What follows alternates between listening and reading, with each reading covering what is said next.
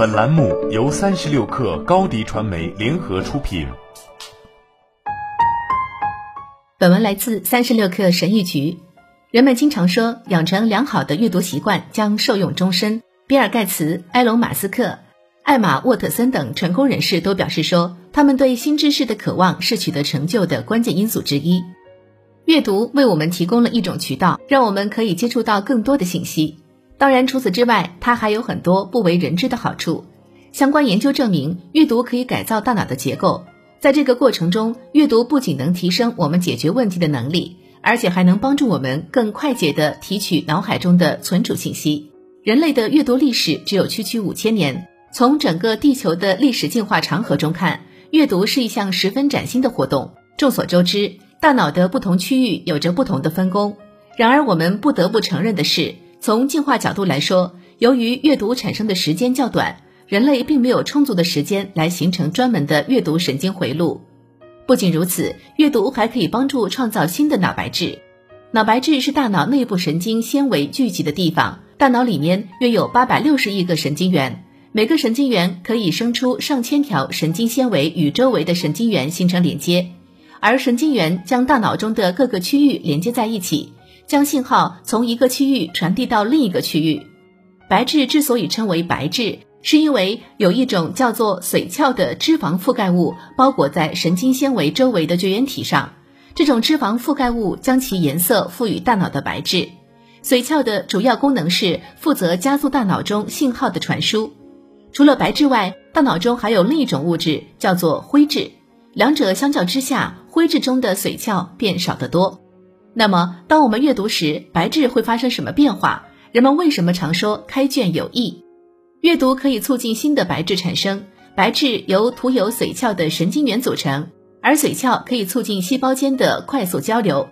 因此，阅读不仅有助于增强神经元之间的连接密度，而且可以更快速地传递脑内信号，帮助你更专注、更高效地处理问题。阅读还可以提高你的工作记忆力。二零一六年，玛丽肯尼迪曾在一本名为《生物学视角》的杂志上发表了一篇文章，其中解释了人脑中的海马体和突触在记忆领域的重要作用。人类有两个海马，分别位于左右脑半球，是大脑边缘系统中的一部分。突触将神经元连接在一起，形成神经环路，同时也是传递信息的关键部位。人类的记忆是一个复杂的过程。学者们一直围绕着该主题进行相关的研究。人们发现，当人类有感官和情感体验时，相关信息会首先存储在我们的短期记忆当中。这种即时知觉信息的存储有效期很短，如果不加以处理的话，就会很快的被遗忘，切换为其他的知觉信息或记忆。在短期记忆形成后，皮层神经元与短期记忆神经元通过突触彼此相连，被相互激活，产生知觉。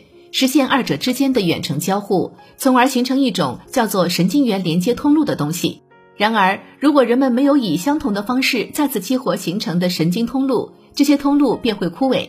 相反，如果人们对一段短期记忆连续激活，或者让其受到强烈刺激，该记忆就会持续出现，从而巩固转化为长期记忆，存储在大脑皮层中。比如，按照地图走一条你最不熟悉的路。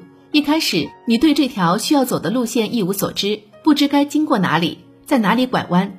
走过一次后，我们很快会对路线有一个大致的印象，但这个印象由于只存储在短期记忆中，所以很快就会消失。除非你按着相同的路线再走一次，这条路你走的越多，对那条路上的相关细节就记得越清楚、越明白。阅读确实改变了我们大脑的物理结构和化学成分，虽然它的影响已被得到证实。但研究人员们仍在探索更多关于阅读改变我们大脑的方式。不过，现在我们起码知道了，阅读的确增强了人类大脑不同区域之间的联系，并使这些区域更好的协同工作，使我们能够更敏锐的思考，更快、更有效的记忆事物。好了，本期节目就是这样，下期节目我们不见不散。欢迎添加克小七微信，qi 三六 kr。加入三十六氪粉丝群。高迪传媒为广大企业提供新媒体短视频代运营服务，商务合作请关注微信公众号高迪传媒。